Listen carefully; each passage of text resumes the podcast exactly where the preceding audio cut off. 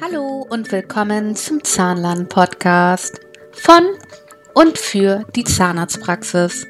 Es geht um Praxismanagement, Hygiene, zahnärztliche Abrechnung und meine Meinung dazu. Also viel Spaß damit.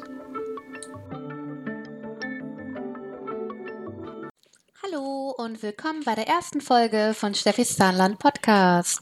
Heute geht es um das Thema Hygiene und zwar in erster Linie um die Händedesinfektion bzw. um den Umgang mit Händedesinfektionsmittel. Es gibt einen neuen Hygieneleitfaden, da hat sich einiges geändert und ich möchte über bestimmte Mythen aufklären bezüglich Umfüllen von Händedesinfektion und wie da der Arbeitsablauf in der Zahnarztpraxis aussieht. Ähm, vorab wollte ich gerne noch sagen, dass ähm, wenn jemand mal meinen Podcast nicht so gut gefällt, dann kann er hier gerne jetzt ausschalten, du musst nicht weiterhören. Wenn jemand äh, Fragen, Anregungen und konstruktive Kritik hat, darf er mir sehr gerne eine E-Mail schreiben unter steffi.steffiszahnland.de. Ich rede sehr frei Schnauze und ähm, sage, was ich denke. Also auch alles ein bisschen mit Humor sehen hier. Aber grundsätzlich möchte ich einen kleinen Content bieten. Also wer Lust hat, ein bisschen was Neues zu lernen oder einen Reminder äh, zu bekommen zu bestimmten Themen, der ist sehr gerne eingeladen, hier jetzt weiter zu hören. Also, wie eingangs schon gesagt, gibt es einen neuen Hygieneleitfaden. Der wird ja von dem Deutschen Arbeitskreis für Hygiene in der Zahnmedizin erstellt. Und zusammen dazu gibt es einen neuen Hygieneplan.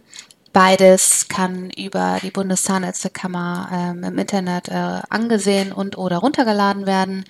Der Hygieneplan ähm, wird für die Praxis individualisiert und unterschrieben. Bitte nicht mit diesem DIN A4-Zettel oder DIN A3-Zettel, äh, den man hinter einer Tür klebt, verwechseln. Das ist nicht, das ersetzt nicht den Hygieneplan von der Bundeszahnärztekammer. Das sage ich gerne, weil ich das häufig in Praxen, die ich äh, betreut habe, gesehen habe, dass die den großen Plan von der Bundeszahnärztekammer gar nicht in der Praxis haben. Deshalb einfach runterladen, ausdrücken und oder äh, im Computer bearbeiten oder handschriftlich und dann in einem schönen Ordner sortieren und dann ist alles chicky. So, dann kommen wir jetzt zu dem Thema Händedesinfektionsmittel. Und zwar ähm, gibt es schon lange den Mythos, dass äh, Händedesinfektionsmittel nur in Einmalgebinden ähm, in der Praxis benutzt werden darf, dass das Umfüllen nicht erlaubt ist, weil das äh, unter das Apothekergesetz fällt. Das ist zum Teil richtig, aber auch zum Teil falsch. ich erkläre das gerne. Also ähm, es gibt ein neues Apothekergesetz aus dem Jahre, ich schaue nochmal, ich will auch das richtige Jahr sagen. Es war schon 2009, genau. Und da ähm, wurden bestimmte, äh, durfte nur ein bestimmter Teil des äh, Händedesinfektionsmittels nicht mehr umgefüllt werden, wenn es an Drittanbieter geht. Und das äh, ist in Zahnarztpraxen ja nicht der Fall. Man füllt ja für sich selber um. Weshalb es ganz egal ist, welche Art von Händedesinfektionsmittel man hat. Ähm, es darf umgefüllt werden. So, was ist jetzt da aber grundsätzlich zu beachten? Grundsätzlich zu beachten ist, dass die ähm, Spender, die genutzt werden, wo das Infektion umgefüllt ist, die müssen aufbereitungsfähig sein. Das heißt, die müssen einen Aufbereitungsprozess durchlaufen, wie auch ein äh, anderes Medizinprodukt, ein Handspiegel, ein Handspiegel, ein Mundspiegel, meine ich. ähm, also Thermo und äh, Sterilisation, bevor die, ähm, bevor neue Händedesinfektion rein kann und ähm, eine entsprechende Arbeitsanweisung muss durchgeführt werden. Dann ist die Kennzeichnungspflicht natürlich auch gegeben, ne? also Anbruch und Ablaufdatum, wobei natürlich das Ablaufdatum äh, ab Öffnung des Kanisters ist und das ist in der Regel ein Jahr. Und dann muss man sich halt ausrechnen, ob sich das trotzdem noch lohnt, wenn man umfüllt. Wenn man einen 5-Liter-Kanister kauft und man hat ähm, 10 Händedesinfektionsspender in der Praxis, ja, das äh, würde sich sicherlich lohnen, wenn man die dann ähm, umfüllt mit entsprechender Kennzeichnung. Die sind natürlich innerhalb eines Jahres leer oder man hat den Kanister leer und hat dann einmalig die Kennzeichnung. So, lange Rede, kurzer Sinn. Man muss sich halt ausrechnen, ob sich das lohnt, ob der Aufbereitungsweg und äh, die einjährige äh, Haltbarkeit äh, nach Anbruch, ob, ob ob das sinngemäß ist, wenn man dann keine Einmalgebinde kauft. Dann ist es so, dass ähm, bei chirurgisch tätigen Zahnarztpraxen für die chirurgische Händedesinfektion Einmalgebinde Pflicht ist, um die äh, um das Sporenrisiko äh, auf null zu halten. Deshalb muss man eh gucken, ob man extra, wenn man umfüllen möchte, braucht man ja extra ähm, trotzdem extra Bereiche, wo man chirurgisch arbeitet, wo einmal Gebinde hängt für die chirurgische Händesinfektion. Das muss auch wieder extra gekennzeichnet werden und eine extra Arbeitsanweisung muss erfolgen. Also fassen wir zusammen. RKI empfiehlt grundsätzlich Einmalgebinde. Laut Hygieneleitfaden bereits schon 2018 stand es da, darf für die hygienische Händedesinfektion ähm, umgefüllt werden, wenn eine entsprechende Arbeitsanweisung für die Aufbereitung der Spender vorhanden ist. Chirurgische Händedesinfektion darf nur mit Einmalgebinden durchgeführt werden. Wenn man das dann trennen möchte, muss man die entsprechenden Spender kennzeichnen. So, kommen wir jetzt nochmal zu dem Hygieneleitfaden und dem Thema Händedesinfektion. Was ist denn da neu? Neu ist, dass die hygienische Händedesinfektion nach jedem Patienten durchgeführt werden muss, vor Behandlungsbeginn, aber nicht vor einem neuen Patienten, vor Anlegen der Handschuhe. Ich äh, lese mal vor, was äh, 2018 ähm, im Hygieneleitfaden stand. Vor und nach nichtchirurgischer Behandlung sowie nach erfolgter Arbeitsplatzwartung ist eine hygienische Händedesinfektion notwendig. Das gilt auch, wenn Schutzhandschuhe angelegt werden. 2020 steht folgendes.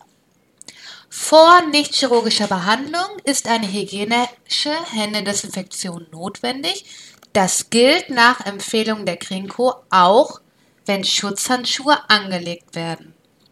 Wissenschaftlich ist die Notwendigkeit einer Händedesinfektion vor dem Anlegen unsteriler Handschuhe nicht erwiesen, sofern diese nach Abschluss der Behandlung des vorherigen Patienten durchgeführt wurde. Und nach Ausziehen von Schutzhandschuhen ist immer eine hygienische Händedesinfektion erforderlich. Übersetzt heißt es natürlich, laut RKI-Richtlinie ist es eine Empfehlung, aber ob man eine machen muss oder nicht, ist nicht ganz klar definiert. Also es wurde die Pflicht, vor dem Anlegen der Handschuhe eine hygienische Händedesinfektion durchzuführen, die Pflicht wurde rausgenommen. Als Quelle wird eine Studie aus Amerika vom Jahr 2013 genannt, wo das getestet wurde und wo die Personen ohne Händedesinfektion vorher nicht weniger oder mehr Keime auf den Händen hatten, wie die, äh, die vorher eine Händedesinfektion durchgeführt haben. Also wie bei vielen anderen Bereichen liegt es im Ermessen des behandelnden Zahnarztes, ob er das in seiner Praxis, wie er das handhaben möchte. Das Witzige ist einfach, dass die, ähm, die netten Personen vom Gewerbeaufsichtsamt jetzt leider nicht mehr mit ihren Listen kommen können, wo steht, wie viel Händedesinfektion nicht mehr im Spender sein darf bei bestimmten Menge an Patienten pro Tag. Ähm, das erfüllt mich ein wenig mit Freude, dass diese Kontrollfunktion aufgrund dessen nicht mehr so sehr gewährleistet werden kann, ähm, weil das nun wirklich sehr, sehr korinthenkackerig und sehr anstrengend war, da Diskussionen durchzuführen, wie viel Händedesinfektion aus dem Spender sein müsste, bei welcher Anzahl von Patienten und Zimmerverteilung. Ähm, das so ein bisschen rausgenommen zu haben, das ist schon eine ganz, ganz gute Sache. Die nächsten Punkte im neuen Hygieneleitfaden sind neben das Tragen von Handschuhen ähm, der Aufbereitungsprozess, da hat sich nichts geändert. Meine Erfahrung äh, in den Praxen ist neben denen, die natürlich tippitoppi sind, ähm, dass sie entweder zu wenig oder zu viel machen. Dazu möchte ich sagen, zu viel machen ist nicht besser. Also zusätzlich zum validierten Thermodesinfektor noch ein, ein Desinfektionsbad aufzustellen, ist äh, für die Instrumentepflege überhaupt nicht gut. Ähm, und alles, egal welche Risikoeinstufung ein Instrument hat, zusätzlich zu sterilisieren, ist auch nicht sinnvoll. Also es gibt ja einen Grund, warum das alles so ähm, gemacht ist. Und wenn jemand und wenn die Instrumente äh, von der Einstufung her so sind, dass sie nach der thermischen Desinfektion wieder in die Zimmer verteilt werden dürfen, dann sollte man das auch so umsetzen. Die sind ja nicht voller Keime, also die sind ja nicht kontaminiert mehr, diese Instrumente. Und wenn man das alles sterilisieren möchte, dann muss man die Instrumente auch entsprechend klassifizieren. Dann muss man auch den ganzen Weg richtig gehen, ja. Und wenn man die Instrumente vorher unbedingt in ein Desinfektionsbad packen möchte, dann muss man auch entsprechend entsprechend der Bäder agieren. Die, die können da nicht fünf, sechs Stunden oder drei, vier Stunden in den Bädern liegen, die Instrumente. Ja, früher hat man das alles gemacht, aber aus einem bestimmten Grund macht man es ja heute nicht mehr. Und da muss man eine entsprechende Lösung ansetzen und sich einfach nach der Einwirkzeit halten. Da muss man da halt äh, eine Eieruhr hinstellen und die Instrumente auch nach einer halben Stunde wieder aus dem Bad rausholen weil letztendlich ähm, schadet es den Instrumenten und auch dem Ablauf und ähm, das, dem ganzen Prozess, wenn man nicht nach den Richtlinien geht, wie sie vorgegeben sind. Das ist ähm, mein Rat zu diesem Thema. Wenn gewünscht ist, dann sage ich natürlich gerne noch intensiv und noch viel mehr zu dem Thema Aufbereitung der Medizinprodukte etwas. Wer das gerne möchte, der schreibt mir einfach eine E-Mail an steffi.steffisaarland.de und wenn das gewünscht ist, dann mache ich zu dem Thema gerne noch einen ausführlicheren Podcast. Arbeitskleidung. Arbeitskleidung kann äh, zu Hause gewaschen werden, ähm, in, in, festen, festen Behältnissen, dicke Tüte oder so. Ähm, die Hygienewaschmittel wird vom Arbeitgeber gestellt. Ähm, Schutzkleidung sollten Eimerkittel sein, weil Schutzkleidung dürfen nur in externen ähm, Wäschereien aufbereitet werden, wenn ähm, das genutzt wird, also bei OPs oder wo halt viel Blut oder wenn der Patient eine Grunderkrankung hat. Ähm, dann soll ja Schutzkleidung getragen werden und da ist es sinnvoll, so eine Einmalkittel zu nehmen. Lasst euch vom Hygiene- oder Gewerbeaufsichtsamt nicht sagen, dass eure normale Praxiskleidung von einem externen Dienstleister gereinigt werden muss. Das muss sie nämlich nicht, wird aber gerne gesagt. Was gibt sonst Neues? Wobei ich gar nicht weiß, ob das neu ist. Also ähm, Mundschutz darf jetzt vier bis fünf Stunden getragen werden solange er nicht kontaminiert ist. Zwischendurch darf er in Pausen äh, zur Trocknung separat gelagert werden. Weiß ich jetzt nicht, ob das der Mundschutzknappheit äh, hervorgeht. Ähm, dann ähm, dürfen Polierbürstchen und Kelche aufbereitet werden, sofern der Hersteller das erlaubt, ist glaube ich die falsche, so wenn es laut Herstellerangaben geht. Also wenn laut Herstellerangaben die, der, der Polierkelch oder die Polierbürste aufbereitet werden kann, ähm, kann es aufbereitet werden, was ich ja persönlich total eklig finde. also ähm, für mich ist das schon viele, viele, viele Jahre ein Einmalprodukt, zumindest ähm, weil die, das einfach für mich zur Prophylaxe gehört oder zur zur professionellen Zahnreinigung. Ja, also man guckt ja, was möchte ich haben pro Stunde, was ist wirtschaftlich und äh, wenn man etwas wirtschaftlich ausrechnet für sich als Praxis, was muss ich haben, Verdienst äh, in meiner Prophylaxeabteilung pro Stunde, dann sollte das Material an, an Kelch und, und, und Bürste durchaus mit drin sein. Also das, dass man das wieder aufbereitet, ja, halte ich persönlich für schwierig, für schwierig. Also auch die Kelche, die brauchen ja nur einen kleinen Riss zu haben und das tut echt sehr, sehr weh am Zahnfleisch, wenn die Prophylaxekraft damit poliert. Ob das denn sinngemäß ist, ähm, als, als für den Patienten, wenn ihm die Politur äh, am Zahnfleisch piekst, weiß ich auch nicht.